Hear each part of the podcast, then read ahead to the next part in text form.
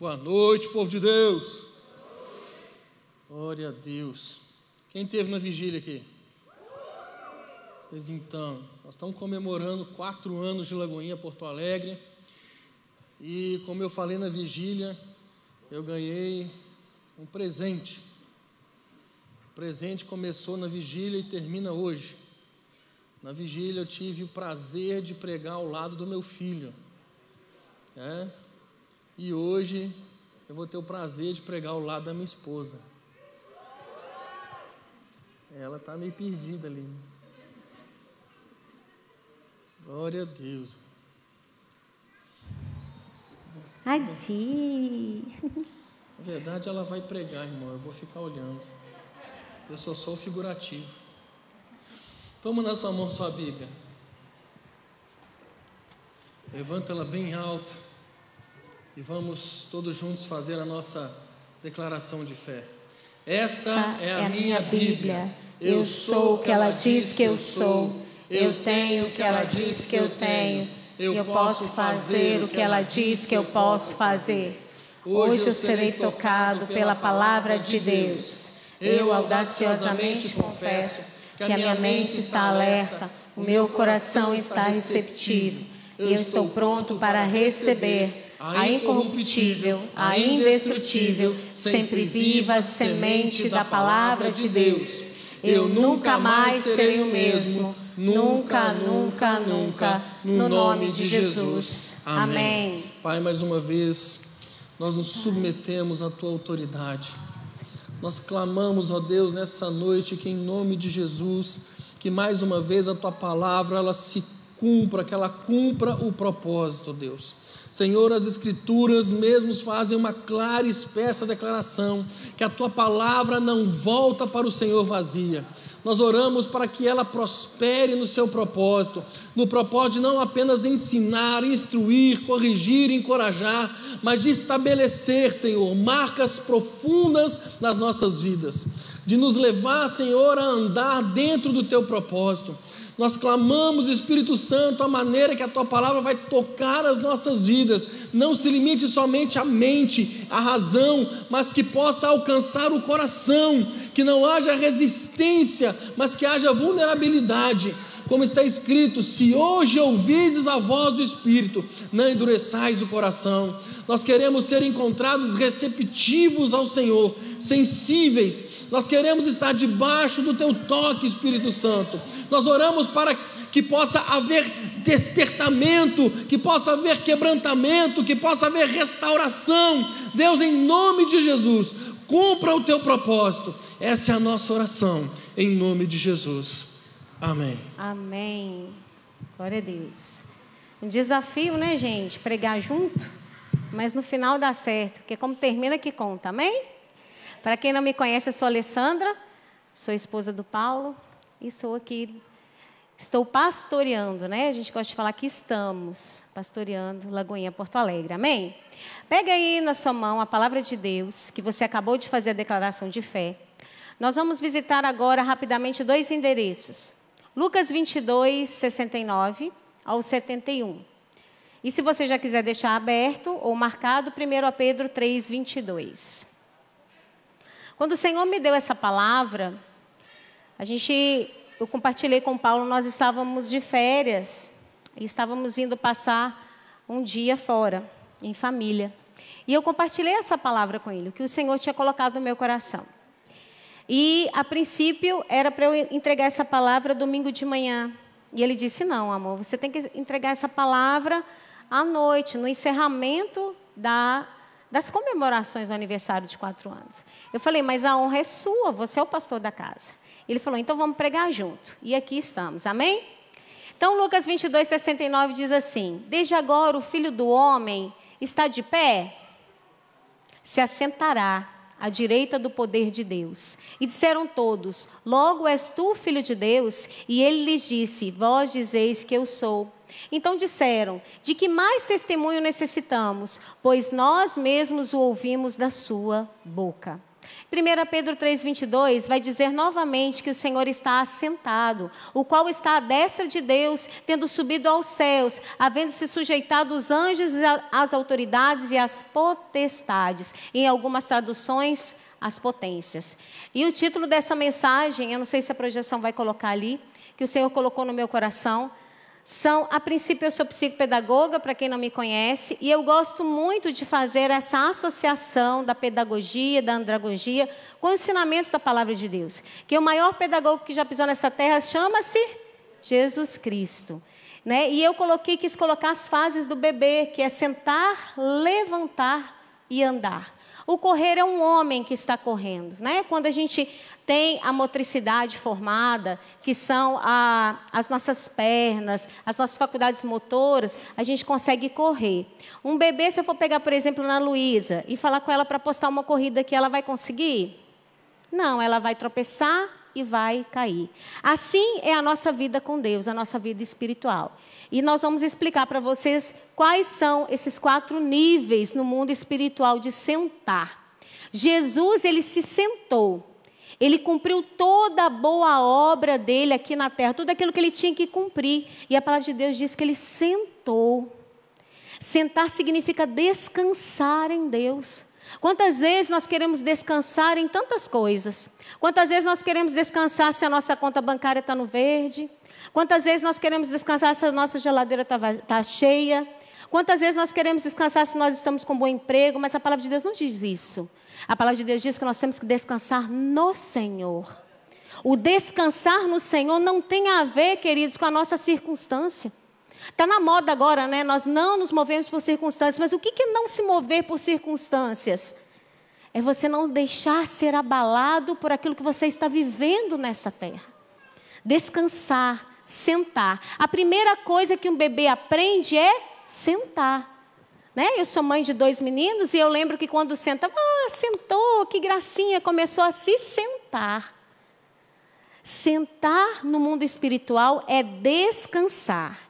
Vamos abrir lá em Efésios 2:6. Eu quero te ensinar um princípio espiritual. Trouxe até uma cadeira aqui para mostrar para vocês.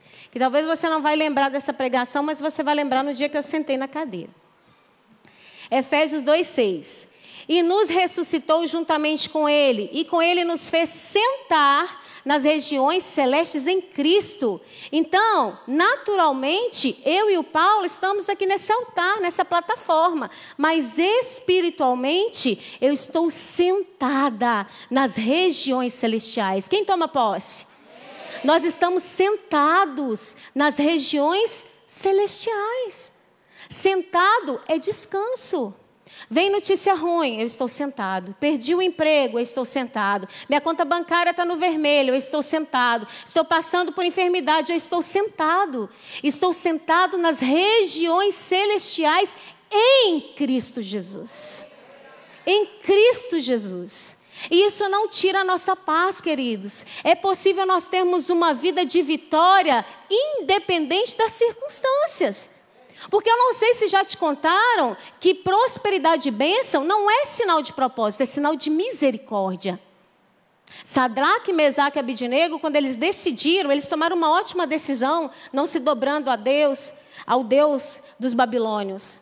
E quando eles tomaram uma decisão certa, parece que a fornalha aumentou. Parece não, a fornalha aumentou quantas vezes? Sete vezes mais. Você já tomou a decisão certa na sua vida e parece que a fornalha aumentou sete vezes mais? Está sentado nas regiões celestiais em Cristo Jesus. O problema é que nós vivemos numa sociedade imediatista. Nós queremos tudo para ontem e queremos que Deus se mova da mesma forma, mas Deus não se move no Cronos, Deus se move no Kairos. Ele se move no Kairos e ele quer provar o nosso coração. E nós temos que estar prontos a estar sentado com o Senhor, de uma forma sobrenatural. Então, o nosso corpo natural está aqui. A nossa vida real é na eternidade. A nossa vida real é na eternidade. E na eternidade é muito tempo. Ou, aliás, acho que melhor falando, na eternidade não há tempo. É atemporal. A nossa mente humana não é capaz de mensurar o que é a eternidade. Então nós temos que viver assim, sentados, descansados em Deus. Eu não estou dizendo que você não vai fazer nada. Aquilo que estiver no seu alcance, você vai fazer. Eu estou dizendo do seu estado de espírito. Seu estado de espírito está assentado nas regiões celestiais em Cristo Jesus. Nós podemos muitas vezes ter circunstâncias maravilhosas. Podemos ter tudo o que nós buscamos, ter o melhor emprego, ter a melhor casa, fazer as viagens dos sonhos, mas não ter paz. Como nós podemos ter, passar por um deserto, ter muitas vezes falta de muita coisa, mas dentro de nós há paz. Aprenda isso na sua vida cristã. Está sentado nas regiões celestiais. Não se desespere quando o dia mal vem. Porque a pergunta não é se o dia mal vem ou não. A pergunta é quando ele vem. Porque ele vem. E aí você vai se desesperar? O segredo é estar sentado com Cristo Jesus. E quando a gente entende isso, vira uma chave na nossa vida. Aí sim, nós não passamos mais a nos mover pelas circunstâncias. Nós aprendemos a confiar no Senhor. Ele que tem o controle da sua vida. Amém? Quem aqui tem certeza que é somente o Senhor que tem controle na sua vida? Então por que, que você teme? Por que, que você se desespera? Ele tem o controle de todas as coisas. Ele tem um propósito até na escassez. Ele tem um propósito. Ele mandou o povo dele para o deserto para ensinar aquele povo. E ele disse: Eu te levei para o deserto para te humilhar, mas para no final te fazer o bem. No final. É o final que conta, queridos. É o final que conta. Às vezes você fica pensando: ah Quantas pessoas vivem deliberadamente, às vezes até dentro da igreja, pecando, fornicando, fazendo tanta coisa, fingindo que serve ao Senhor? Por que, que eu tenho que tomar decisões tão difíceis? Olha, Senhor, não tem consequência nenhuma para eles. Você é que acha, porque é no final, é no final é que conta. É no final Livro de Apocalipse, eu conheço as tuas obras. É no final. No final. Então, não fique olhando para aquilo que as pessoas estão fazendo. Olhe para aquilo que Deus mandou você fazer. Ainda que ninguém esteja fazendo. Ainda que ninguém mais esteja fazendo. O que é errado continua sendo errado sentar. Sentar. E eu peguei duas passagens sobre sentar, sobre descansar. Uma é muito conhecida, Salmo 27, 14, não precisa abrir, só escute. Espere no Senhor, anima-te Ele fortalecerá o teu coração. Espera, pois, no Senhor. Sentado não tem a ver também com espera? Quando a gente está sentado? Sentado é espera. Quantas vezes a gente está sentado e fala assim: Deus vai fazer? Não, está demorando demais. Ah, não, não vou aguentar esperar, não, vou fazer com as minhas próprias mãos. É assim que a gente faz. Porque não é do nosso jeito, é da forma do Senhor. É Ele que faz. E se Ele quiser te dar explicação, Ele dá. Se Ele não quiser, Ele não vai dar, porque Ele é Deus. E Ele é Deus. E em Mateus 11, 28, maravilhosa essa passagem, vocês conhecem? Vinde a mim todos que estáis cansados e sobrecarregados. Quantas vezes nós não vamos para o Senhor, vamos para redes sociais quando a gente está cansado sobrecarregado? Gente, rede social não é muro de lamentação para cristão. Não é muro de lamentação para cristão. É vinde a mim. A mim. Quantas vezes nós não vamos no nosso secreto, mas a gente vai para as redes sociais. Ainda dá mau testemunho para o que não é crente. Às vezes, eu vejo tanta publicação, às vezes, de cristão sem noção, vocês me desculpam, no Facebook e no Instagram, que eu falo assim, é por isso que fala mal de crente. Não é vá às redes sociais quando você está cansado, sobrecarregado, revoltado. Vinde a mim. Vinde a mim os que estáis cansados e sobrecarregados, e eu vos aliviarei. E ele não termina por aí, não. Ele fala: Tomai sobre vós o meu jugo e aprendei de mim, que sou manso e humilde de coração. Como que você vai aprender do Senhor se você não tem tempo com Ele? Se você não aprendeu a se sentar com Ele? O próximo passo aqui é levantar. Tem gente que já quer estar de pé sem ter sentado. Pior, tem gente que já quer correr. São etapas etapas com o Senhor. Sentar é descansar. É o primeiro passo do cristão. Amém? Vocês estão comigo, gente? Glória a Deus. O levantar. Já vai abrindo em Efésios 6, que eu não podia deixar de falar Efésios 6. Levantar é um indica alerta e firmeza. Se o sentar com Deus não pode ser de qualquer forma, o levantar também não. Nós não podemos estar de pé na nossa própria força, senão nós vamos cair. Nós temos que estar de pé. Lembra que eu sentei aqui na cadeira e falei que nas regiões celestiais eu estou sentada? Nas regiões celestiais, cada um de nós está sentado. Nas regiões celestiais, quando é para batalhar, nós estamos de pé, como Efésios 6 nos diz que estamos. Vistam-se com toda a armadura de Deus para que po possam ficar firmes contra as ciladas de quem? Por que, que você fica com raiva do seu irmão? É contra as ciladas do diabo. Porque a nossa luta não é contra sangue e carne, mas contra os principados e potestades, contra os dominadores deste mundo tenebroso, contra as forças espirituais da maldade nas regiões celestiais. Ei, mas você não entra na região celestial, você não aprendeu a sentar, muito menos se levantar e se posicionar em Cristo Jesus. Sabe o que, você está fazendo? A gente vai continuar lendo. Você está levando as suas guerras para o mundo natural. Quem faz isso é quem está lá fora, que não conhece a Jesus.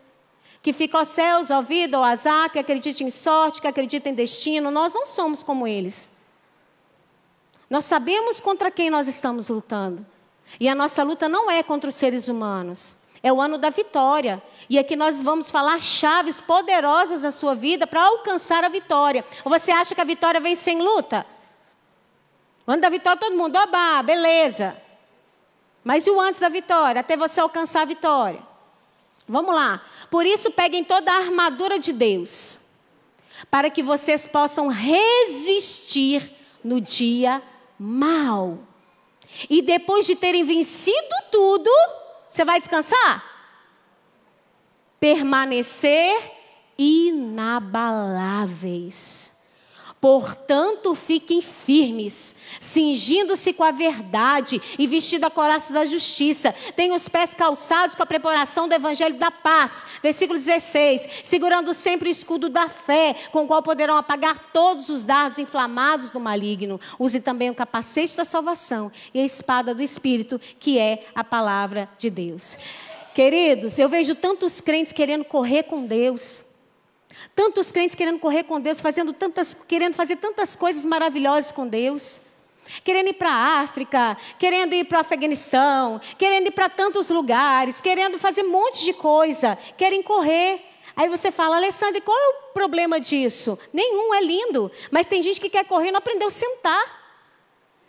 Não aprendeu a sentar e não aprendeu a ficar de pé. E aí você quer correr e fazer as coisas, vem uma bordoada de Satanás, você cai você cai.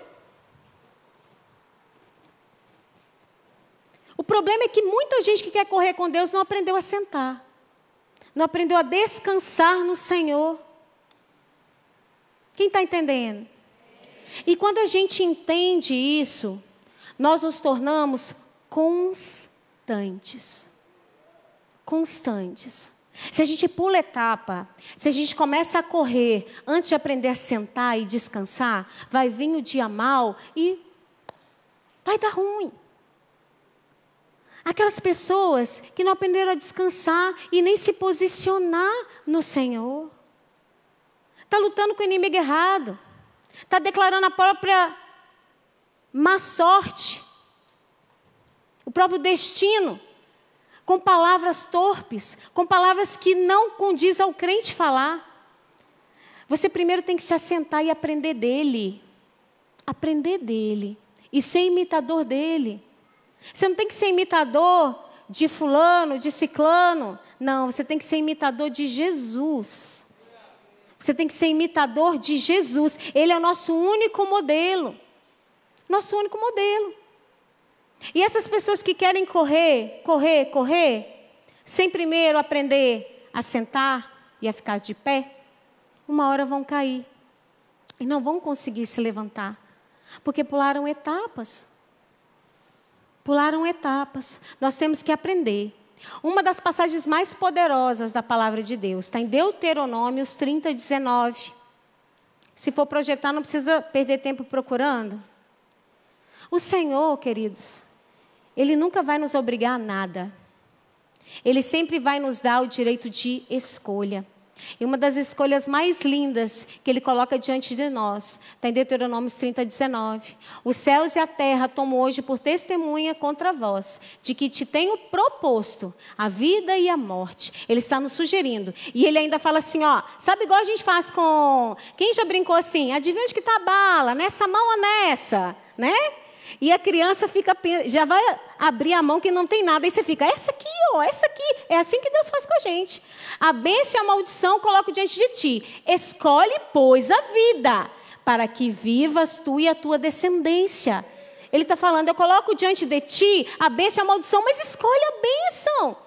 Escolhe a bênção, não escolhe a maldição, para que vá bem você e a sua descendência. Aqui me fala que as nossas escolhas não param em nós, respingam na nossa descendência. Respinga na nossa descendência. Escolhas. Escolhas. Todos os dias nós fazemos milhares de escolhas. Principalmente as mulheres. Acho que as mulheres fazem mais. Com que cabelo eu vou, com que roupa que eu vou, que sapato que eu vou, né? A gente faz milhares de escolhas, só que é automático. Todas essas escolhas pesam no final de um dia. O mundo espiritual é da mesma forma, queridos. Escolhas. Nós temos que sempre que escolher não aquilo que nos agrada, não aquilo que nós queremos fazer, mas aquilo que nós precisamos fazer. Amém? Então eu falei do sentar e do levantar. Sobrou. A pergunta é: sobrou alguma coisa para mim? É, bom. Atos capítulo 2, vamos embora. Andar. Essa posição, ela indica maturidade. Andar é combinação de passos. É como vocês veem na imagem, o bebê primeiro ele senta, depois ele levanta, ele fica em pé, apoiando nas coisas, para depois ele começar a caminhar. O bebê ele não senta, ele não levanta e sai andando. Ele levanta, fica de pé, cai. Levanta de novo, cai. Levanta de novo, cai. Até começar a dar os primeiros passos. Nós precisamos entender que nós precisamos andar. Primeiro, andar em fé. Amém. Dois entenderam. A minha esposa me dando apoio moral. Hebreus capítulo 11, verso 1 e 3. Hebreus capítulo 11, verso 1 e 3. A Bíblia ela fala: "Ora, a fé é o firme fundamento das coisas que se esperam e a prova das coisas que não se veem. Porque por ela os antigos alcançaram testemunho. Pela fé entendemos que os mundos, pela palavra de Deus, foram criados, de maneira que aquilo que se vê não foi feito do que é aparente. Irmão, a fé o cristão só pode andar em fé. Não tem como, meu querido, você falar que você é crente em Cristo Jesus e não caminhar por fé. Como assim, pastor? Primeiro, só pelo fato de você falar que você crê que um homem pisou nessa terra se dizendo filho de Deus, andou por todo lado e por onde ele andava, pessoas eram curadas, eram libertas, mortos ressuscitavam, cegos enxergavam, surdos ouviam. Esse cara, ele se dizia ser o filho de Deus.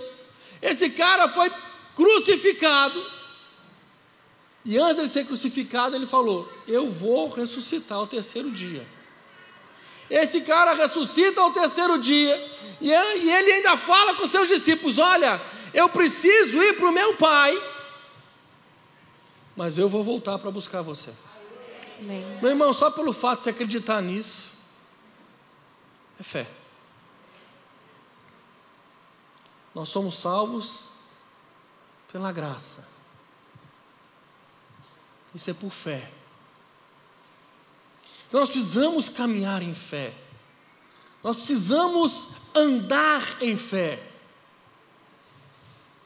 Nós não nos movemos por circunstância e nós sabemos disso. Eu acho que isso já está muito claro para nós. Mas nós precisamos ter o outro entendimento, tá? Eu não me movo por circunstâncias, tá? E daí? Eu me movo por fé. Eu não estou vendo, não está acontecendo, não está claro para mim, eu não estou vendo nada acontecer, mas eu sei que o meu Deus falou que vai, então vai acontecer. É fé. O cristão se move por fé. Nós andamos em amor. Amor. Quando um doutor da lei interroga Jesus, fala com ele: Olha, qual é o grande mandamento na lei? E ele fala: Amarás o Senhor teu Deus de todo o teu coração, de toda a tua alma, de todo o teu entendimento. Este é o primeiro grande mandamento. E ele segue. E o segundo, semelhante a este, é amarás ao teu próximo como a ti mesmo. Destes dois mandamentos dependem toda a lei. Amar. Amar a Deus acima de todas as coisas. Acima de todas as coisas. Deus tem que ser primazia na nossa vida. E se você ama a Deus acima de todas as coisas, você ama o seu irmão. 1 João capítulo 4, a partir do verso 7, a Bíblia fala: amemos uns aos outros, porque o amor é de Deus, e qualquer que ama é nascido de Deus e conhece a Deus. Aquele que não ama não conhece a Deus, porque Deus ele afirma, irmão. Presta atenção. É uma afirmação, não é uma pergunta, não é uma dúvida, não é uma suposição. Ele fala porque Deus é amor. Deus é amor. Nisso se manifestou o amor de Deus para conosco, que Deus enviou seu Filho unigênito para o mundo, para que por ele vivamos. Nisto está o amor, não em que nós tenhamos amado a Deus, mas em que Ele nos amou a nós e enviou o Seu Filho para propiciação pelos nossos pecados. Amados, se Deus assim nos amou, também nós devemos amar uns aos outros. Amor. O crente, ele tem que andar em amor. Ele tem que andar em amor. Aí você fala, é pastor, a Bíblia fala, suportai-vos uns aos outros. Eu tenho que suportar esses crentes chatos. Inclusive você que pensa assim.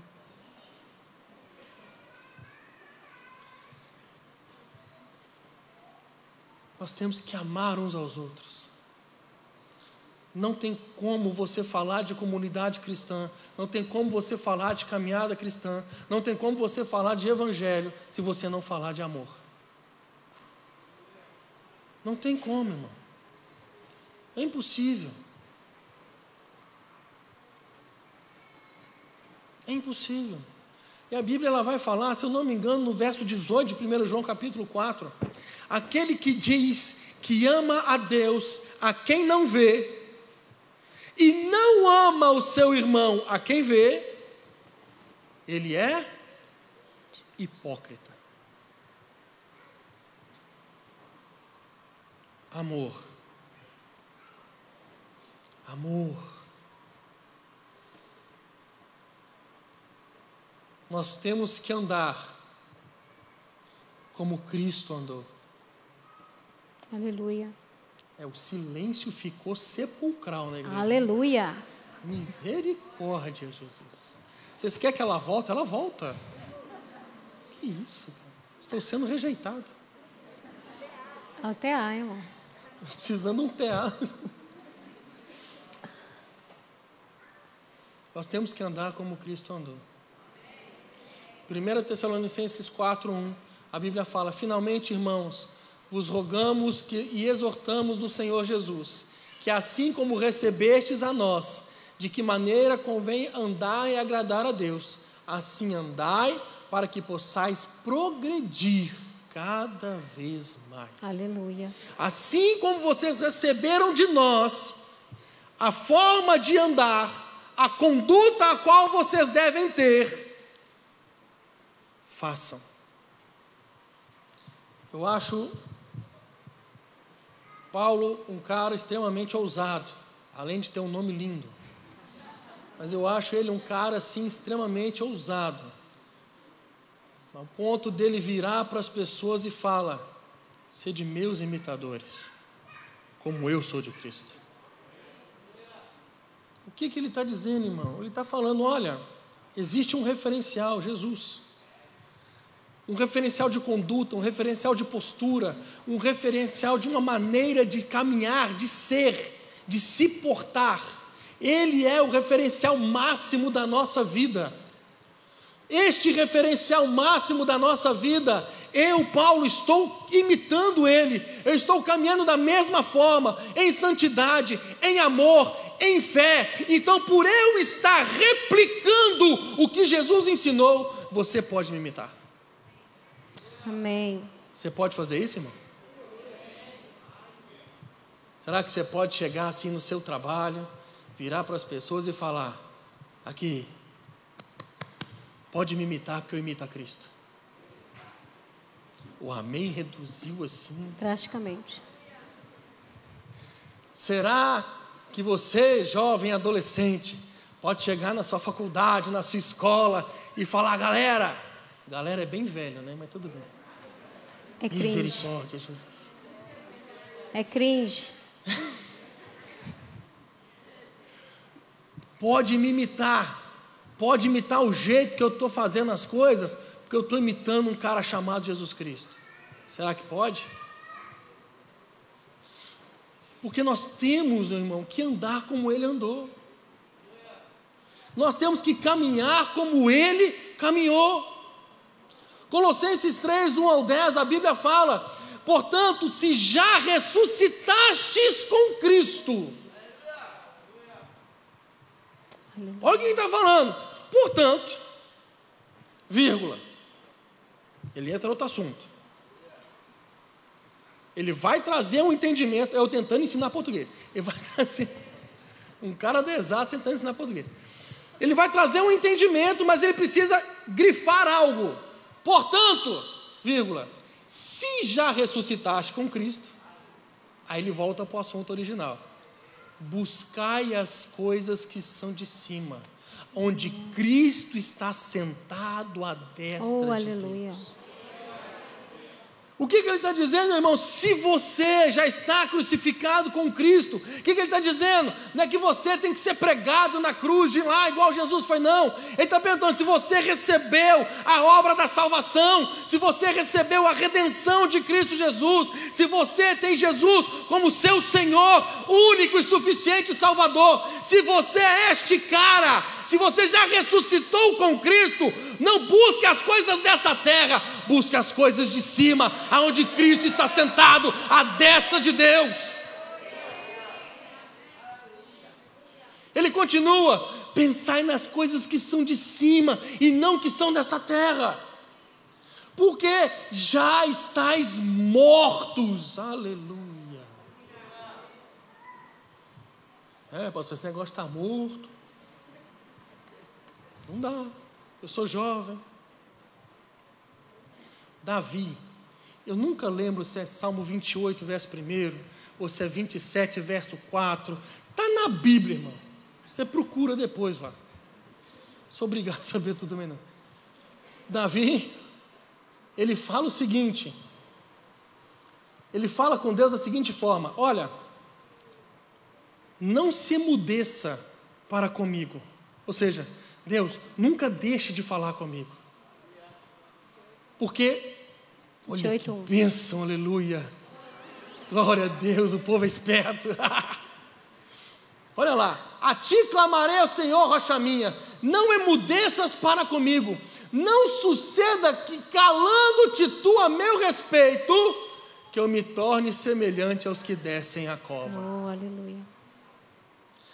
Deus, não se cale, eu quero ouvir a tua voz o tempo inteiro, porque o dia que o Senhor se calar, que o Senhor não falar mais comigo, eu prefiro morrer. É isso que Davi está falando. Tem coragem, irmão? É. Eu prefiro morrer se o Senhor não falar mais comigo. Porque se já estáis mortos, a vossa vida está escondida em Cristo em Deus. Quando Cristo, que é a nossa vida, se manifestar, então também vós vos manifestareis com Ele em glória. Mortificai, pois, os vossos membros que estão sobre a terra: a fornicação, a impureza, a afeição desordenada, a vil concupiscência, a avareza, que é a idolatria, pelas quais coisas vem a ira de Deus sobre os filhos da desobediência nas quais também em outro tempo andastes, quando viveis nelas, mas agora despojai-vos também de tudo: da ira, da cólera, da malícia, da maledicência, das palavras torpes da vossa boca. Não mintais uns aos outros, pois que já vos despistes do velho homem com os seus feitos, e vos vestis, vestistes do novo, que se renova para o conhecimento segundo a imagem daquele que o criou. E nós não andamos como gentios. 1 João capítulo 1, no verso 7. Mas, se andarmos na luz como Ele na luz está, temos comunhão uns com os outros, e o sangue de Jesus Cristo, seu Filho, nos purifica de todo o pecado. Efésios 5,15. Portanto, vede prudentemente como andais, não como nécios, mas como sábios. Amém. Quando Paulo vai dar orientação a Timóteo, aquele que almeja o episcopado, excelente obra deseja. Está lá em Timóteo, está lá em Timóteo uma das coisas que ele fala na caminhada, na conduta, na postura, meu irmão, se tiver depois a oportunidade, leia. Aí ele fala que não, o cara não pode ser avarento, o marido de uma só esposa. É? E uma das coisas que ele fala é: tendo bom testemunho dos de fora. Deixa eu te falar uma coisa, amado de Jesus. Lindinho de Jeová.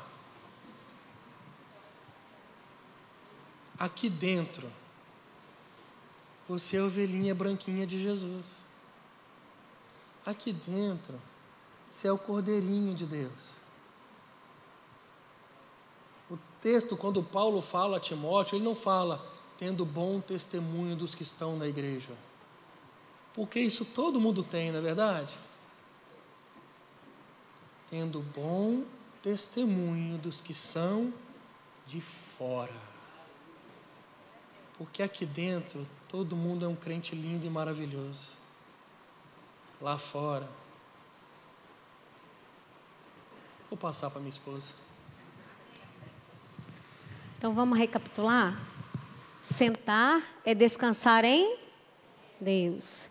Fisicamente nós estamos aqui, mas espiritualmente estamos assentados nos lugares celestiais. Guarda isso no seu coração. Levantar, levantar é se posicionar. As armaduras do Senhor. Quando vem o dia mal, quando vem a acusação de Satanás, nós temos que nos levantar. Andar, andar em fé, andar em amor e andar como Jesus andou. E o correr, queridos? Quantas pessoas estão correndo atrás do vento? Quantas pessoas estão correndo atrás de coisas corruptíveis? Sabe, há muitos anos atrás, o Senhor falou muito no meu coração, e quando eu estava sentada que eu não ia falar isso, eu sei que o Senhor me trouxe a memória, porque é para falar, amém? O Senhor me falou muito quando eu fui um ferro velho. Quando eu tive meu primeiro carro, tirei a habilitação, eu sofri um acidente de carro e eu tive que ir no ferro velho para comprar as peças, então, para repor. E quando eu entrei naquele ferro velho, o Espírito Santo ministrou muito ao meu coração. E ele falou assim: Filha, quantas pessoas estão correndo atrás de coisas que hoje estão aqui no ferro velho? Casamentos foram destruídos, filhos não foram cuidados, pais que priorizaram mais o emprego, a carreira do que os filhos, correndo atrás de coisas corruptíveis. Olha para alguma coisa aí agora. Te convido a olhar. Qualquer coisa. Qualquer coisa que você olhar. Sua blusa aqui em cima. Qualquer coisa que você olhar já está em fase de deteriorização. São coisas corruptíveis. A palavra de Deus diz que a traça e o ferrugem comem. Mas nós não corremos atrás dessas coisas. Nós corremos atrás do plano da soberana vocação que está em Cristo Jesus. Lá em 1 Coríntios 9, 24, diz assim: 1 Coríntios 9, 24. Não, saber, não sabeis vós que os que correm no estádio, todos na verdade na verdade, correm, mas um só leva o prêmio? Correi de tal maneira que o alcanceis. E todo aquele que luta, de tudo se abstém. Eles o fazem para alcançar uma coroa corruptível. Nós, vírgula, porém, uma incorruptível. Pois eu assim corro, não como a coisa incerta, assim combato, não como batendo no ar. Antes subjugo o meu corpo. Pode falar, ai, ai, ai. Antes subjugo o meu corpo e o reduzo à servidão, para que pregando aos outros, eu mesmo não tenha de alguma maneira a ficar reprovado. Então eu vou fazer uma encenação aqui, não sei quem está de casa vai ver. Mas como eu falei, às vezes você não vai lembrar de nada do que a gente falou, mas você vai lembrar do que eu estou fazendo aqui agora. O deitar, queridos, significa muitas vezes a gente pecar. Muitas vezes a gente fala uma mentira, muitas vezes a gente tem pensamentos impuros, muitas vezes a gente deixa de orar, de jejuar, de buscar ao Senhor começa a correr atrás do vento. Então nós caímos, estamos deitados. Não tem como nós, de deitados, correr, tem? Me ajuda aí, gente. Não. Primeiro eu tenho que me assentar. Pai, me perdoa. Eu estou sentada. Me perdoa porque eu pequei contra o Senhor.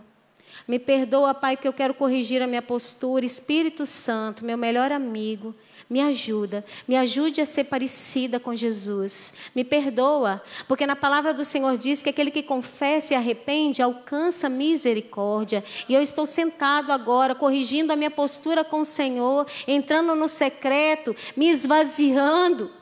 Estou sentada no descanso do Senhor. E aí, sabe o que, que o Espírito Santo fala? Levanta. Aí eu me levanto.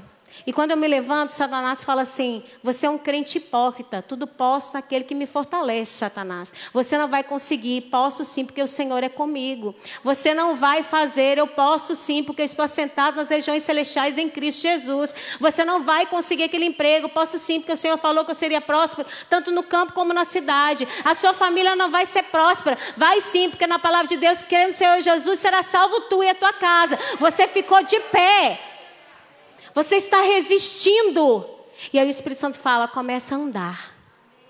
Aí você começa a andar em amor, aí você começa a andar em fé, aí você começa a andar como Cristo andou. E quando você estiver fazendo isso por um período de tempo, o Espírito Santo vai falar: corre. Agora corre, agora corre. E o que eu tenho para te falar é o seguinte: Lagoinha Porto Alegre já está correndo. Lagoinha Porto Alegre já está correndo. Se é para ele, pode bater melhor.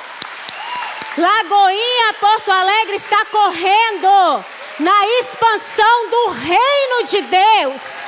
Na expansão do reino de Deus, e nós declaramos que esse estado é do Senhor. Nós declaramos a unidade das igrejas nesse estado. Nós declaramos que aqui sairá profetas, que aqui sairá vozes que vão impactar toda uma nação, toda uma geração. Nós declaramos que o Rio Grande do Sul é do Senhor Jesus é do Senhor Jesus. E se o Senhor te plantou neste lugar, prepara, porque nós vamos correr junto, em nome de Jesus. Aleluia.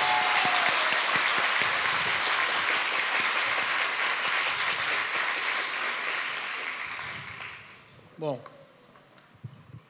depois da gente fazer essa breve introdução, é só para causar o desespero no que é na, na ali, gente.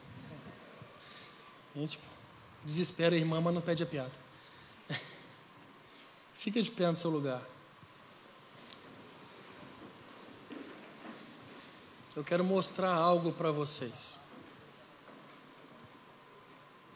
E depois de mostrar esse algo, nós vamos, eu vou ler o último texto e a gente vai ministrar um louvor. Pessoal do quem que vai ministrar agora pode subir aqui. Por favor. Que é o. Tá, vamos lá. É, deixa a luz acesa, por favor, por enquanto. Como diz a minha terra, nós vamos fazer um trem. Hum? Isso, isso, obrigado.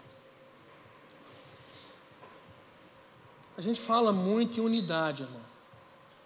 A gente fala muito em cuidado. A gente fala muito em andar junto em estar tá um cuidando do outro. Mas eu quero, eu quero mostrar isso para vocês na prática. É, eu sou casado com uma psicopedagoga, eu tenho que fazer meu, meu teatrinho também. Pô, antes a Patrícia fizer de manhã, ela vai fazer, eu tenho que fazer também, né, irmão? Vamos ficar para trás. Todos nós recebemos a palavra desse altar a palavra vinda do trono de Deus para este altar. Amém? Dentro da igreja, nós temos um grupo que é o conselho da igreja. Eu quero pedir para os pastores que fazem parte do conselho virem até a frente do altar, virados para o altar e botar as mãos sobre o altar.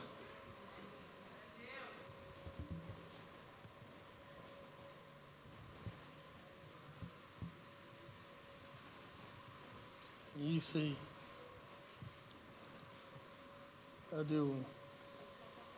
Tá faltando. Pastor Doce e Pastora Val. Vocês estão sendo aguardados na administração.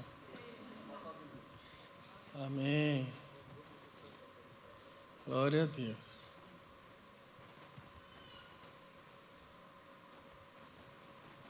Eu queria pedir os diáconos para colocar álcool aqui na beirada do altar, por favor. Tá? Que nós vamos precisar depois. Esses são os pastores do conselho. Mas nós temos, além deles, nós temos outros pastores na igreja. E eu queria pedir para esses outros pastores virem até a frente e colocar a mão no ombro de um dos pastores do conselho. Obrigado. Coloca a mão no ombro de um dos pastores do conselho. Isso, isso, isso, isso.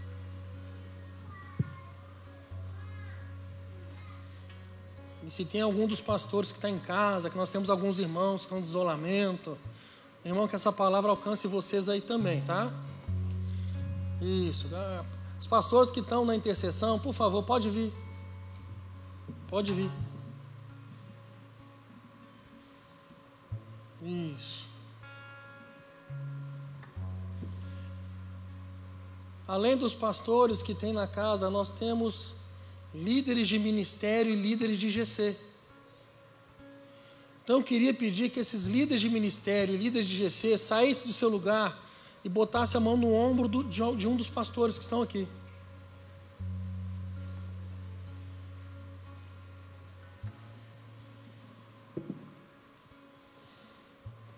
Isso.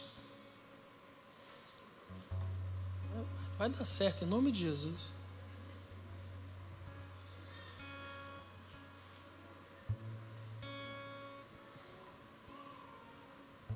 Isso. Glória a Deus. Glória a Deus. Nós temos também aqui na casa os obreiros, que não exercem um cargo de liderança, mas estão servindo na igreja com amor, com zelo. E eu queria pedir que esses obreiros saíssem do lugar e botassem a mão no ombro de um dos líderes aqui.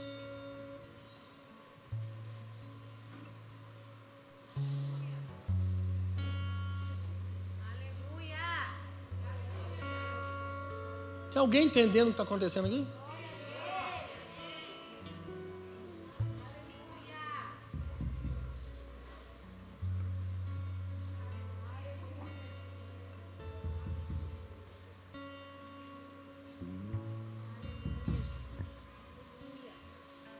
Falar uma coisa. Os obreiros estão chegando. Isso aqui deu um trenzinho certinho.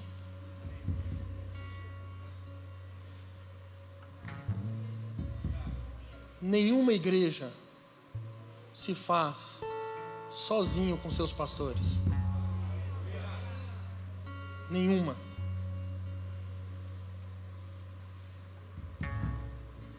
Aqui nós temos todo o corpo de obreiros da igreja. Tem alguns que estão em casa, como eu falei, estão de isolamento. Me mandaram mensagem hoje durante o dia, sim, falando que queriam estar aqui, mas que infelizmente, por prudência, estão em casa, mas fazem parte deste grupo aqui.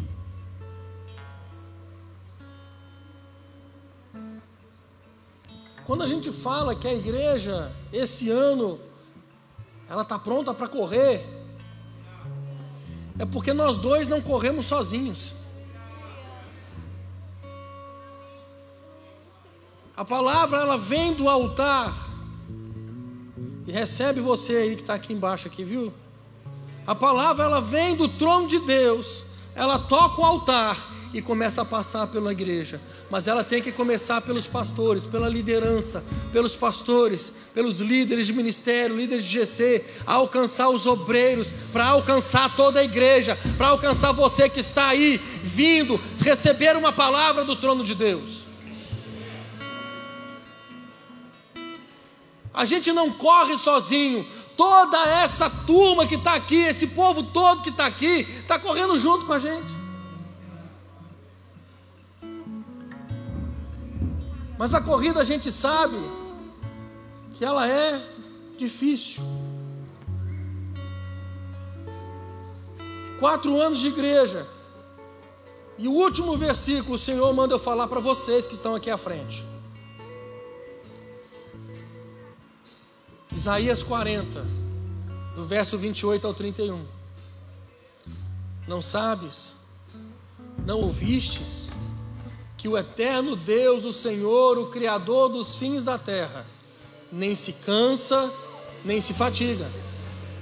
é inescrutável o seu entendimento. Ele dá força ao cansado e multiplica as forças aos que não têm nenhum vigor. Os jovens se cansarão, se fatigarão, e os moços certamente cairão. Mas os que esperam no Senhor, mas os que esperam no Senhor, renovarão as suas forças, subirão com asas como águia, correrão e não se cansarão, caminharão e não se fatigarão. 2022, o ano da vitória, é o ano de correr.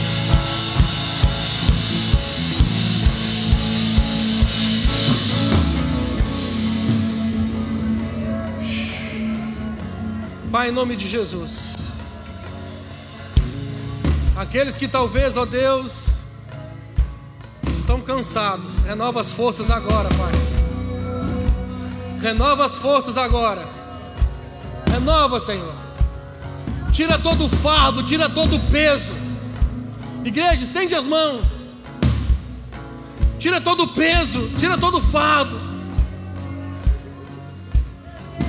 Tira toda palavra de engano que talvez tenha, esteja soprando nos ouvidos. Em nome de Jesus, ó oh Pai, eu te peço, renova a armadura de cada um aqui agora. Renova, Pai, renova, renova as forças, Senhor.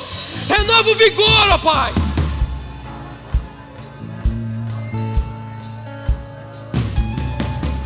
Oh.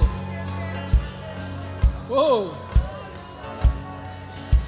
E você que está sentado, irmão, eu estou vendo que tem gente que está conseguindo perceber o que está acontecendo. Porque a palavra está passando pela vida desses pastores, desses líderes, e está alcançando a sua vida aí. E não alcança só a sua vida, mas alcança a sua casa. Esse não é o ano da sua casa ficar caída. Esse não é o ano da sua casa ficar imersa aos problemas. Nós estamos no ano da vitória. É o ano de correr. É o ano de conquista sobre a sua vida.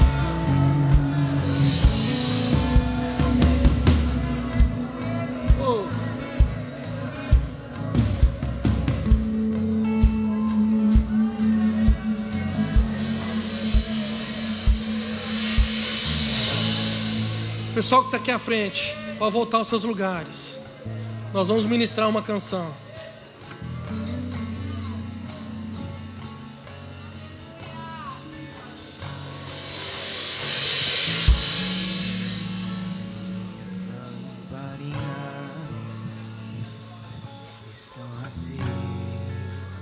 Feche seus olhos, irmão.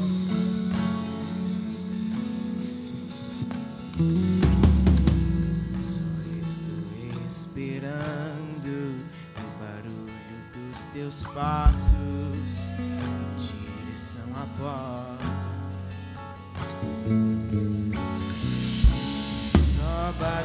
E se você se sente cansado, igreja, se você se sente cansado, sem força, mas você entendeu essa palavra, tem um som aqui neste lugar. Vem aqui na frente. Você não vai se prostrar diante dos homens. Você vai se prostrar diante do Senhor. Você vai sair do seu lugar. E vai receber aqui da frente do altar. Amassou e terei, seralabassora.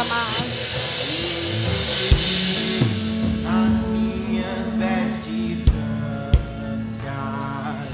Estou só te esperando.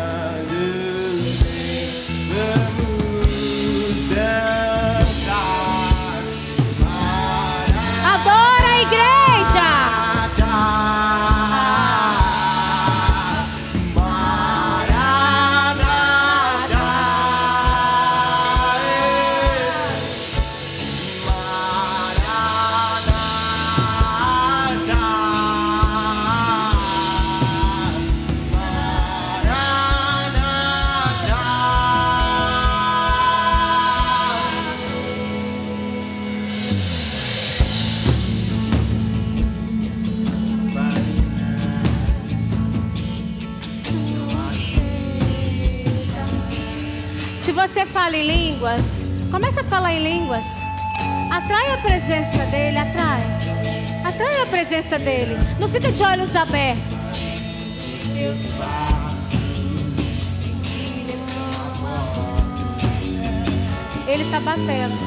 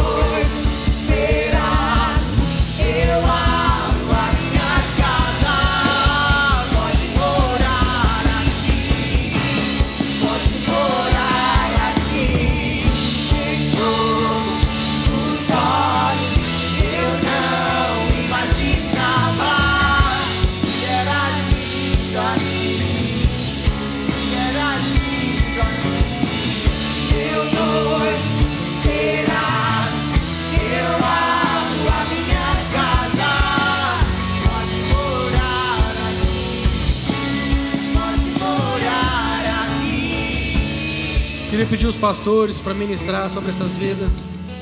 Põe as mãos. Você que está aqui à frente, permaneça aqui. Os pastores vão orar por você.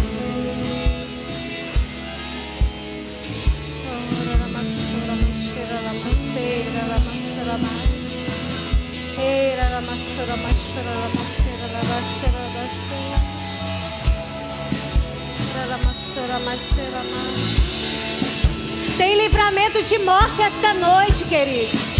Tem livramento de morte esta noite. Havia um decreto contra a sua vida. De uma pessoa neste lugar e o Senhor está mudando a sua história hoje. A troca de vestes. Vestes rasgadas, vestes sujas de lama, e o Senhor está trocando as tuas vestes por vestes limpas. Rama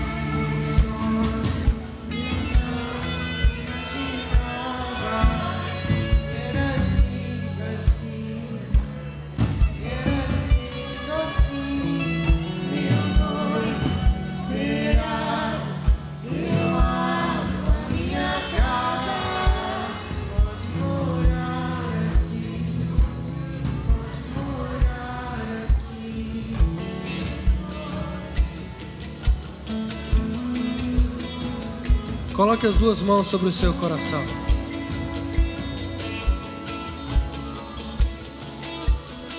Eu gostaria que você repetisse comigo essa oração, dizendo: Senhor Jesus, nessa noite eu entendi que eu preciso tomar uma postura em relação ao Senhor.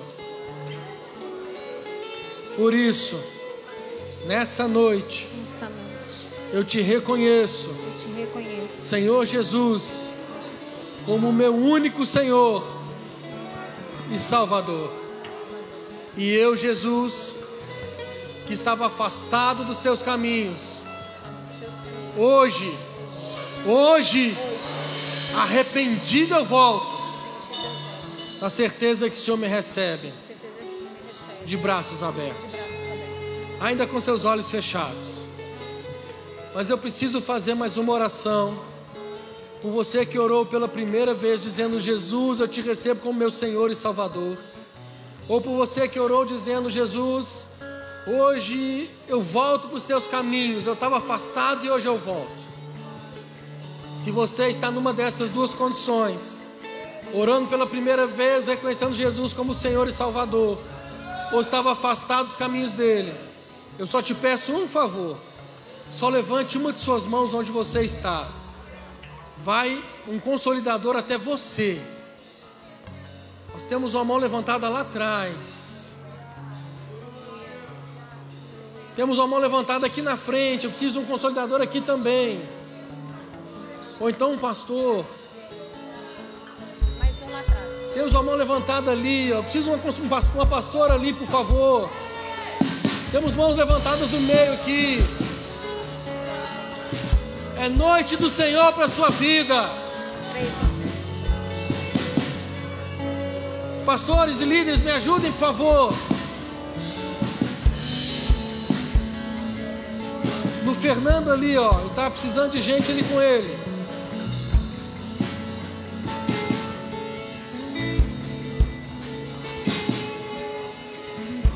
Você líder, você consolidador que chegou nessa pessoa. Por favor, traz ela aqui na frente.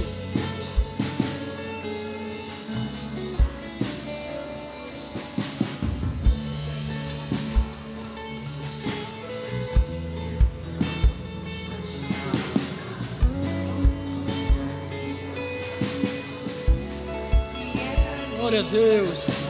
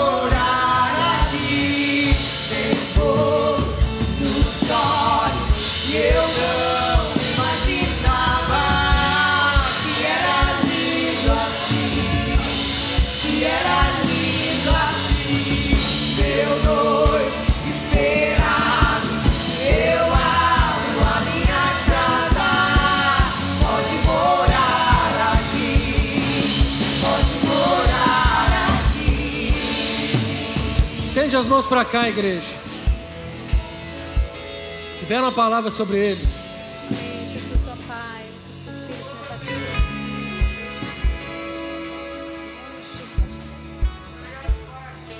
que Pai, em nome de Jesus, ó Deus, colocamos essas vidas, ó Deus, Sim, que se rendem ao Senhor nessa noite, ó Pai.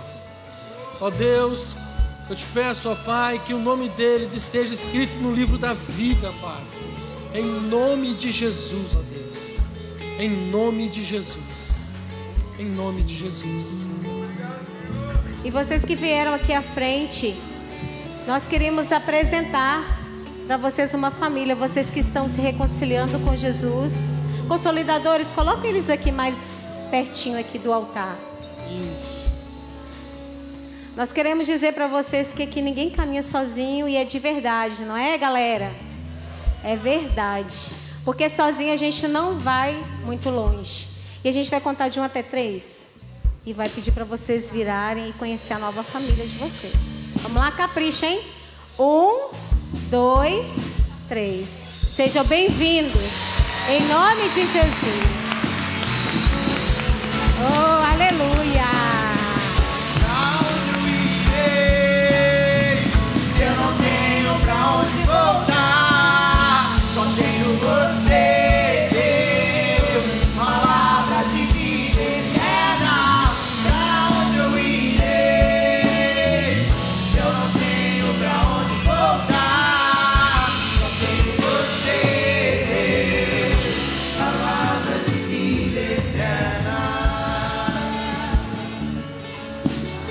Glória a Deus. Esse nosso Deus é maravilhoso, é ou não é? Esse nosso Deus é tremendo. E que grandioso é fazermos parte disso tudo. Que grandioso é fazermos parte disso tudo. Quero que você olhe para alguém que está perto de você e diga: Você faz parte disso. Você é da minha família. Família Lagoinha, glória a Deus. Glória a Deus por isso. Glória a Deus por isso. Que bom que você veio hoje. Eu gostaria que você se sentasse um pouquinho. E eu já vou começar pedindo desculpas pro meu pastor, porque eu combinei uma coisa com ele, mas eu vou fazer outra e vai dar tudo certo no final. Eu vou pedir que você olhe para a tela, nós vamos ver um vídeo e que Fique ligado aí que tem muita coisa linda para acontecer. Eu vou até sair por esse lado, né? Para não encontrar o pastor do outro lado de lá. Tudo começou para nós virmos aqui para Lagoinha Porto Alegre.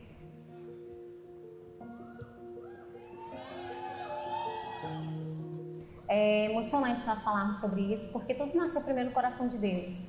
Nós estávamos num tempo muito difícil nas nossas vidas, profissional, é, financeiro mesmo, e o Senhor colocou essa vontade de virmos para cá, para Porto Alegre, lugar que nós nunca tínhamos pisado antes, né? E foi tão impressionante que o Senhor foi encaixando todas as coisas. Nós não tínhamos dinheiro nenhum para vir e o Senhor usou pessoas, amigos até que estavam no Canadá para nos enviar recursos, né? O Senhor acordou uma amiga minha que estava no Canadá e falando: o que, que você está precisando, o que está acontecendo na sua vida? Eu falei: eu não sei, eu sei que Deus está nos enviando para uma terra estranha que a gente não sabia bem o que, que era. E o Senhor colocou no nosso coração uma palavra, que é essa palavra que nos sustenta até hoje, que é Amós 9, 11. Quer falar? Restaurarei o tabernáculo caído de Davi, repararei as suas brechas. E o Senhor nos falou: Estou te levando para esta terra para restaurar os altares caídos. Estou levando vocês para essa terra para os desigrejados. Eu não sabia nem o que era a palavra desigrejado. E eu fui procurar e o Senhor falou muito nítido ao meu coração. Aqueles que estão longe da minha presença, aqueles que precisam se reconectar comigo. E aí foi acontecendo um milagre atrás do outro. Né? E em 2017, então, no final de 2017, o Senhor nos enviou para cá e nós viemos. A gente fala que a gente veio só nós quatro e dez malas, né? E uma palavra, que é a palavra que nos sustenta nas horas mais difíceis. Acho que quando o pastor Márcio orou pela gente, a ficha caiu. É a gente estava vindo para cá, É no final do ano. né? 2017. É, ele chamou a gente no altar da Lagoinha, é, nós quatro, e orou pela gente, enviando a gente para cá. Aí que a ficha caiu que a gente realmente estava saindo da nossa terra. onde nós nunca tínhamos saído antes, o Senhor estava nos enviando para uma missão, né? Expandir o reino de Deus no Rio Grande do Sul. Era tudo muito novo, né, amor? A gente começou primeiro numa, nu- numa sala de hotel, a gente ficou ali seis meses. E eu me lembro muito bem que no início nós não sabíamos nem como ia pagar o aluguel daquela sala, né? E o Senhor sempre nos surpreendeu, porque não tem a ver com recurso, tem a ver com propósito. E nós tínhamos essa palavra desde o início, né? Que nós estaríamos aqui por um propósito específico, né? Acho que essa parte marcante foi que a gente está ali no hotel. Sim, Depois de quanto foi, tempo a gente veio para a igreja? Foi início, o início ele foi bem. É, oito pessoas dentro de um Celta, parecendo um Fusca de circo. Verdade. Nós, o pastor Anderson, a pastora Patrícia, os quatro filhos e num Celtinha com duas portas, onde que tinha ali o Ministério de Louvor itinerante, o Ministério Kids itinerante. Quando parava na porta do hotel, só ia descendo pessoas, né? E foi assim que nasceu Lagoinha Porto Alegre. Ficamos seis meses no hotel. Seis meses depois a gente veio pro imóvel aqui onde a gente está. 2018, 2018 foi esse início. Né? a expansão das O igrejas. início da igreja aqui em Porto Alegre, é, implantar a visão da igreja. Em 2019 a gente teve o desafio do carisma. A gente estava se programando para um período, o pastor Márcio mandou outro. Sim. Né? É, então a implantação do carisma em 2019 foi bem marcante para a gente também. Sim. É, 2018 também, a expansão da Lagoinha no Rio Grande do Sul, né? Nós tivemos o privilégio de fazer o parto, porque a gente fala que a igreja não se abre, a igreja nasce. Nós tivemos o privilégio de fazer o parto de mais de 10 igrejas no Rio Grande do Sul e Santa Catarina. Isso foi um, um privilégio para nós também, né? sim. E em 2020 veio a pandemia. E a pandemia foi o desafio da igreja online, Sim. a igreja ser relevante, do mesmo jeito que ela era relevante presencialmente, ser também online. Essa é uma noite de quebrantamento. E esse quebrantamento ele chega aí na sua casa, na sua sala, aí onde você está. Os céus eles se abrem sobre a sua casa nessa noite. E o Senhor toca a sua vida aí hoje. 2021, um, um recomeço para todos, né? Sim.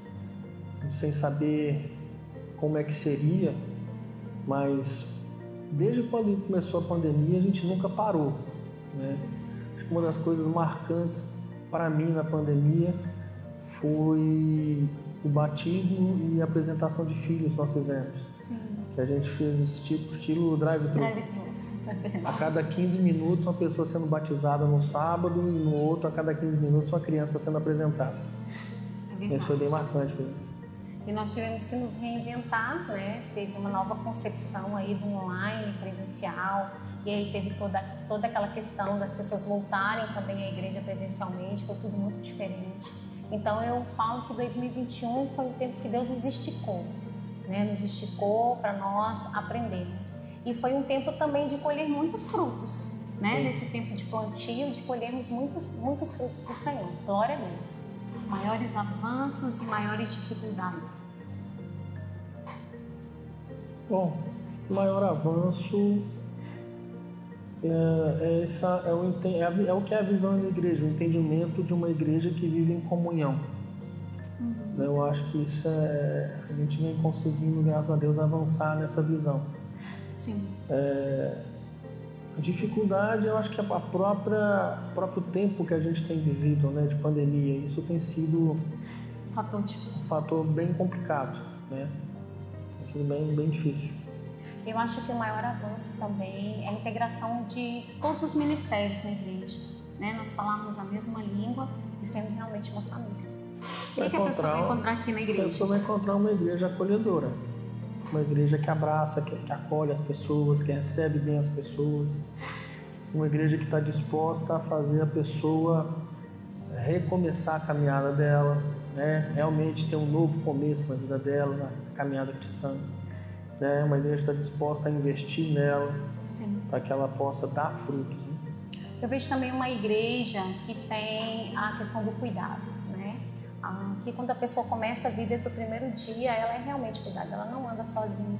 Né? E hoje nós temos ferramentas para isso. Nós temos o GC, nós temos vários encontros com Deus durante o ano, nós temos reencontro com Deus, nós temos vários congressos, seminários, temos seminário teológico carisma, né? Além de ser o, o seminário da palavra do Espírito, você faz conexões também de amizades. Nós temos os GCs, né? Que a gente entende que a nossa igreja é grande para servir e pequena para se importar por causa dos GCs. E nós temos o Ministério de Tratamento da Alma, né? Que é um tratamento intensivo, de, individualizado para cada membro. Eu acho que isso é um fator muito relevante também para nós enquanto igreja e para nós é uma conquista ter conseguido implantar o tratamento da alma aqui na Lagoinha Porto Alegre. Tem espaço para a gente entrar aqui na Lagoinha Porto Sempre Alegre? tem espaço, sempre tem.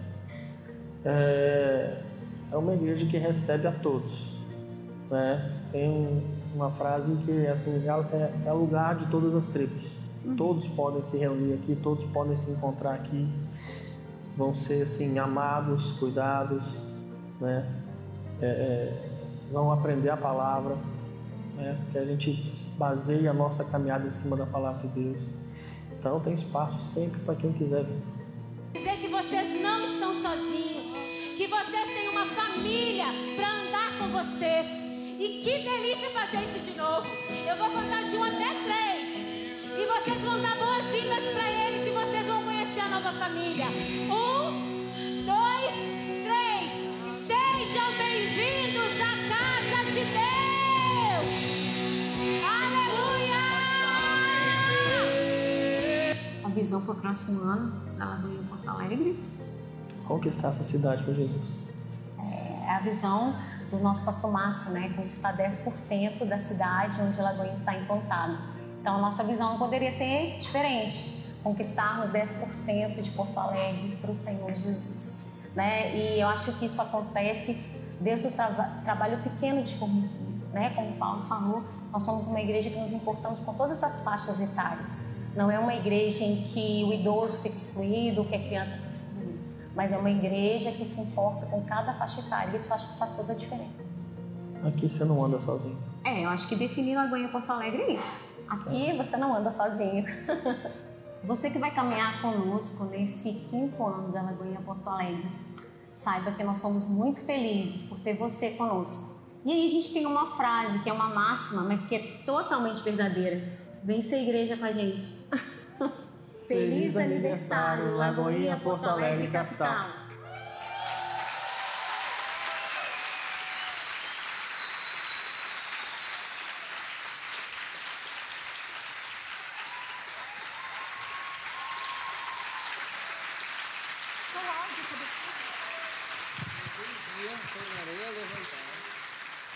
O tabernáculo de Davi. Tem duas igual. Então, já faz quatro anos da chegada da família Garcia em solo gaúcho, com dez malas e um amor infinito pela missão dada por Deus. Já faz quatro anos que, em obediência a uma palavra e um direcionamento de Deus, nossos pastores deram passos de fé, na certeza de que Deus colocaria o chão. E assim o Senhor feito. Nós somos o resultado, os frutos inquestionáveis dessa entrega. Já faz quatro anos, mas sabemos que é só o começo. Eu saí da minha terra sem saber aonde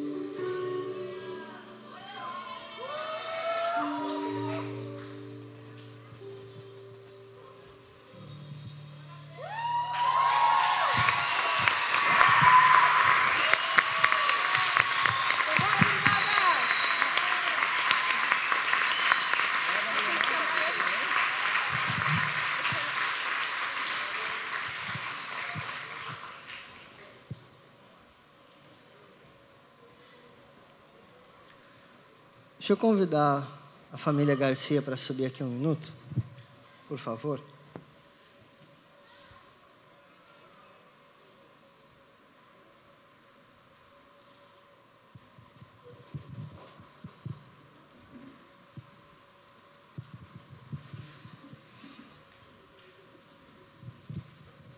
Queria que vocês sentassem aqui um minuto. A mala marrom estava na viagem.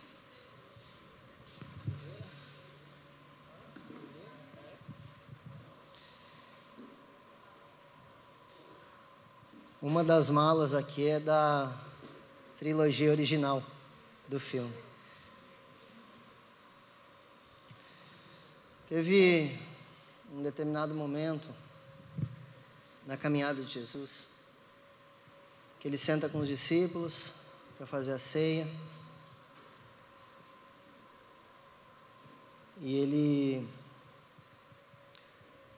diz que precisava lavar os pés dos discípulos para que tivessem parte com ele.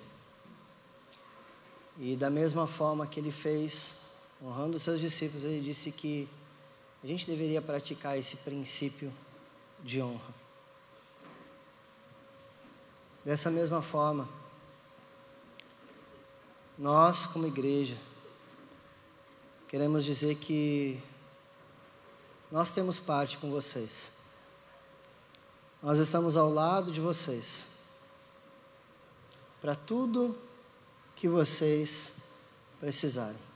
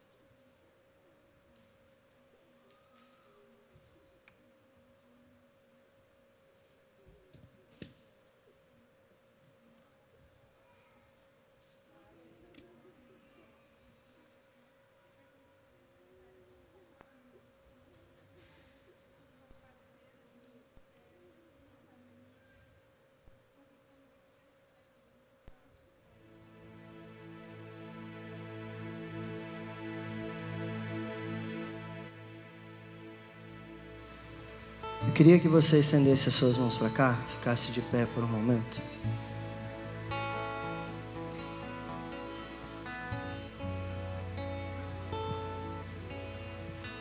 Eu queria que você não esperasse a minha oração, que você orasse pela vida dos nossos pastores. Você orasse por essa família. que você dirigisse palavra de bênção e de autoridade sobre a vida deles.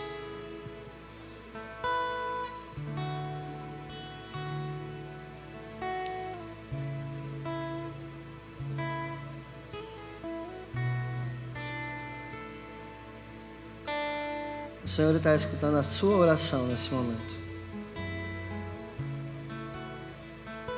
Você está lançando palavras de bênção no mundo espiritual sobre a vida deles. Palavras de vitória.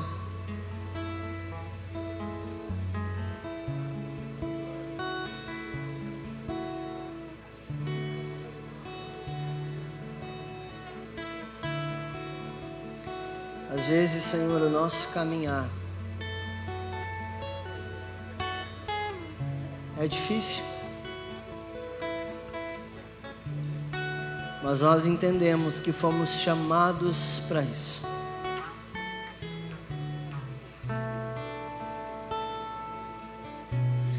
Nós não queremos fazer outra coisa, Jesus.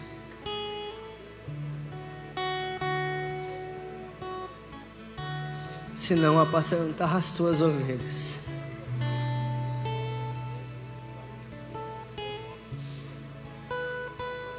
Fortalece, Senhor, o caminhar dessa família.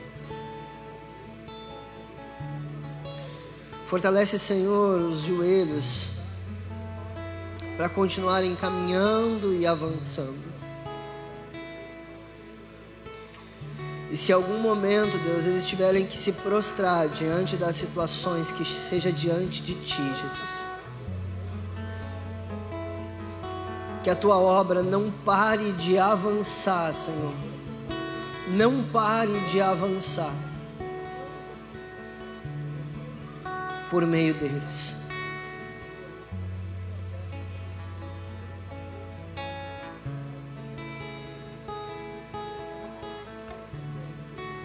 Há muito tempo, Senhor, nós ouvimos o Senhor dizendo ao nosso coração: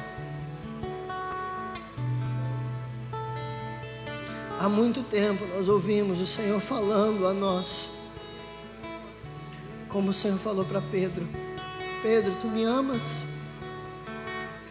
Apacenta as minhas ovelhas. Senhor, nós te amamos.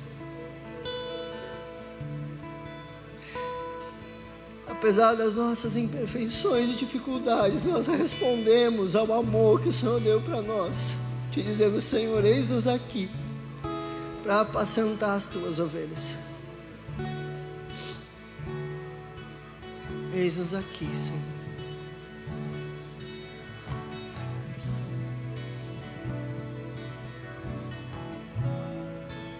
Oh, Pai. Continua sustentando a família, Pai, conforme o teu propósito, Pai, já estabelecido, Pai. Através de uma palavra, Pai, muitas pessoas, Pai, vieram a te conhecer, Pai. Uma palavra lançada lá atrás, Pai. Lançada ao coração dos teus filhos, Pai. Muitas pessoas vieram a te conhecer, Pai.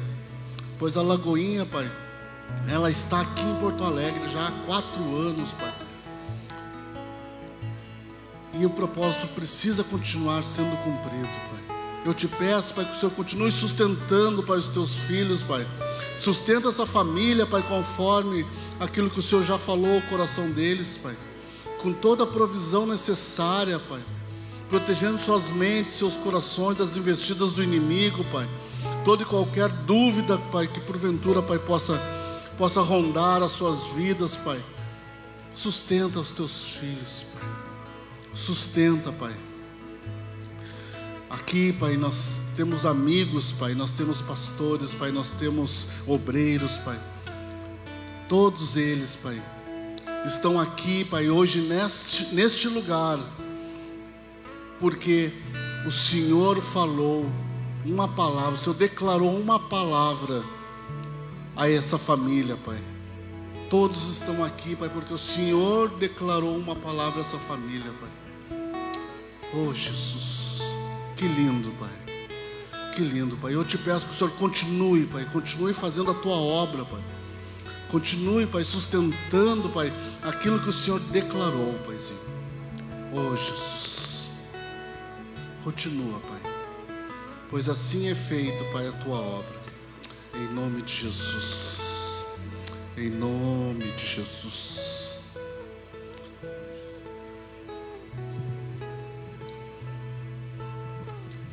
Glória a Deus.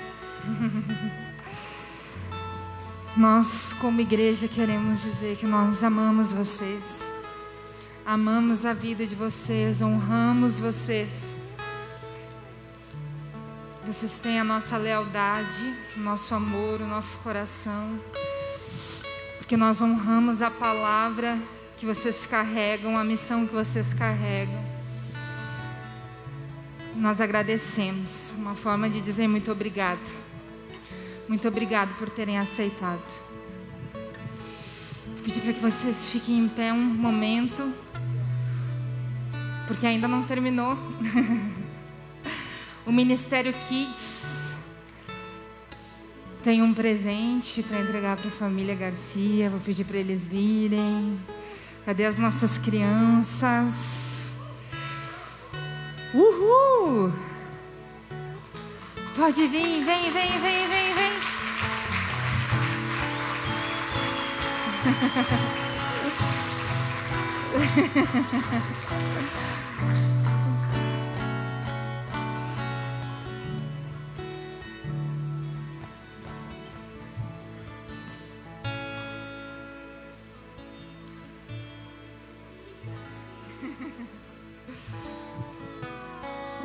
monte de cartinha.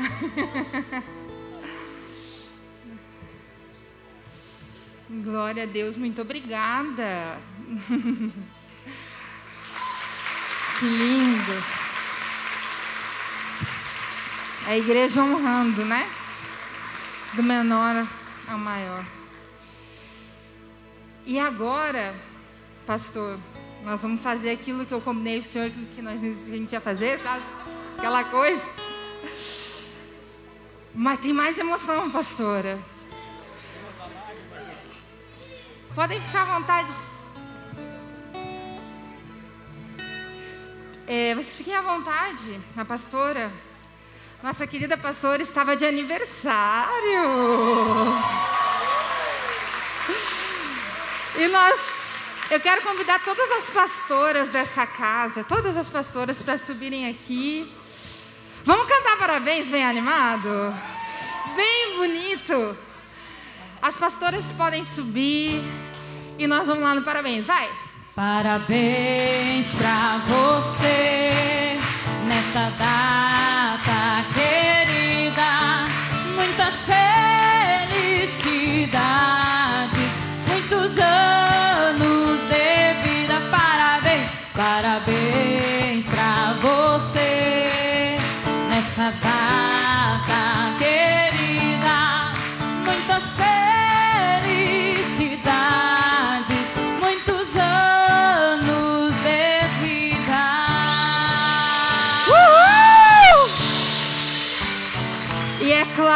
nós não vamos perder a oportunidade de abençoar a pastora. Tem mais oração para dar aí? Tem mais bênção? Eu quero convidar a Paula Tognin para vir aqui. Nos dê a honra fazer essa oração, conduzir essa oração pela pastora. A Paula está à frente da Rede Brilhe, uma amiga da pastora, mulher de Deus. E eu quero que você libere palavras de bênção sobre a vida da pastora. Amém? Paula, contigo. Eu quero dizer para vocês, trabalhando nesse movimento de unidade, que eu tô para ver um casal como esse. Primeira vez que eu vim aqui, Deus me falou, e a gente conversou sobre isso. Vocês vão mandar flechas para o mundo todo, né? Foi. Foi, né? Hoje Deus estava falando ali na cadeira também. Eu pedi para o Senhor, quando eu estava sentada ali, que o Senhor dê um vislumbre das flechas do mundo todo que vocês já estão mandando. Vocês nunca vão saber, só no céu. Um vislumbre. Igreja, vocês todos estão com eles. E eu louvo a Deus pela vida da Alessandra. Pastora Alessandra é parte do conselho da Rede Brilhe. Uma mulher que sempre tem uma palavra de conselho, de sabedoria, de graça. E eu tenho muita alegria no meu coração e honra por ser a tua amiga. Estende a tua mão aqui, nós vamos abençoar essa mulher de Deus. Nós te abençoamos, Alessandra. Abençoamos tudo que diz o teu, tudo que diz respeito ao teu nome. Abençoamos a, os projetos que já começaram e todos os projetos que estão por vir. Abençoamos em nome de Jesus a tua saúde também, que tu possa voar como águia. Em nome de Jesus, correr e correr muito. Tem muita coisa para ti nessa terra. E o Senhor tem se alegrado com a tua vida. O Senhor tem se alegrado com a tua vida. Tu tens sido achada serva fiel, serva digna, serva honrada, menina dos olhos do Pai. E nós abençoamos também a tua casa, abençoamos o teu tempo também, que se multiplique. Os anjos do Senhor estão trabalhando ao teu favor. Aleluia. E que este ano seja o ano de colheita. Seja o ano que tu colha cem por um tudo que vocês têm plantado nesses quatro anos. Vocês vão começar a ver grandes colheitas. Grandes colheitas. Este ano vai ser já um ano que vocês vão vislumbrar grandes colheitas. Porque o Senhor Deus é com vocês, é contigo. Tu tens sido uma serva fiel. Deus tem olhado o teu choro junto da cama tantas vezes, chorando por alguns irmãos dessa casa, chorando tantas vezes por irmãos dessa casa. Ah, filha, eu te amo. E com cordas de amor eu tenho cuidado da tua vida, assim como eu tenho cuidado desses. Aleluia, Pai. Oh Deus, muito obrigada, Senhor. Muito obrigada, porque ela vai vai ver muitas dessas bênçãos que ela tem plantado. Obrigada porque tem colocado junto dela um homem idôneo, servo fiel, intérprete, corajoso, que juntos tem muita coisa para vocês. Obrigada, Senhor. Nós abençoamos essa casa, abençoamos essa família, abençoamos o pastor Paulo, abençoamos os meninos, abençoando, abençoamos a Alessandra, em nome de Jesus. Amém. Aleluia.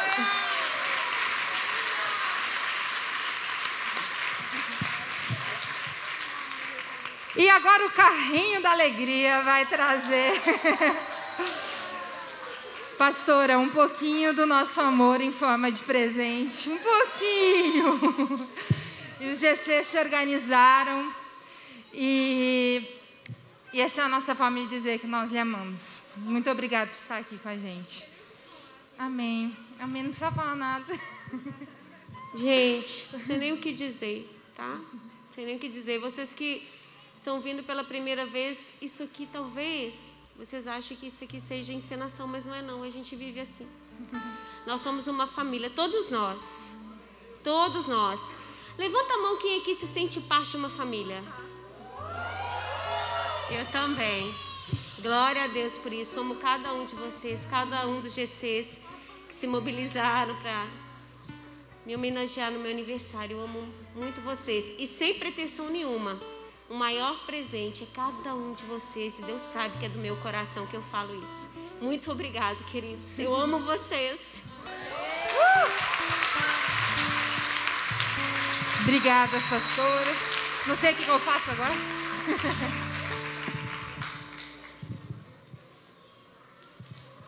Glória a Deus. Deixa eu ver se tem coisa de comer. Tem uns trem de comer ali, irmão. A vitória é grande. Deixa eu abençoar a sua vida, querido. Só lembrando nossa programação, culto fé, terça-feira, os GCs já voltaram a funcionar. É, os nossos cultos, fé na terça, legacy, legacy no sábado, celebração às 10 e às 18.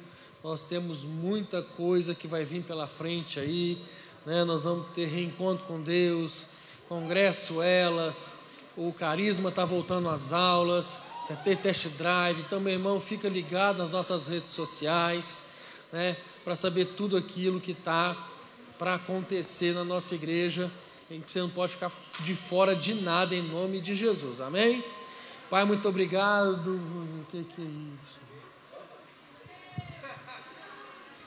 O que, que eu fiz de errado? Cavalo chegar perto de mim, eu fiz coisa errada. Só para avisar, queridos, aniversário, festa sem bolo não é festa, né? Então, após a bênção pastoral, você vai passar lá no fundo e foi preparado com muito carinho um bolo em comemoração aos nossos quatro anos de Lagoinha, aniversário da pastora Alessandra. Fica, recebe a bênção pastoral, fica na comunhão, em nome de Jesus. Eu estava esquecendo do bolo, é por isso. Pessoal que vai trabalhar no reencontro, vocês estão liberados para comer o bolo, tá? Pai, muito obrigado por essa noite, ó Deus. Te agradeço, ó Pai, por esses quatro anos, ó Deus. E nós podemos dizer que até aqui o Senhor tem nos sustentado. E nós cremos, ó Pai, que grandes coisas ainda estão por vir, ó Deus. Nós cremos, ó Pai, que obras maiores ainda se farão neste lugar, ó Pai. Ó Deus, eu te peço que você nos leve em segurança para as nossas casas, nos conceda uma noite abençoada. Eu profetizo sobre você a melhor semana da sua vida. Que o Senhor te abençoe e te guarde, faça resplandecer sobre você a face dele e te leve em paz, em nome de Jesus. Amém.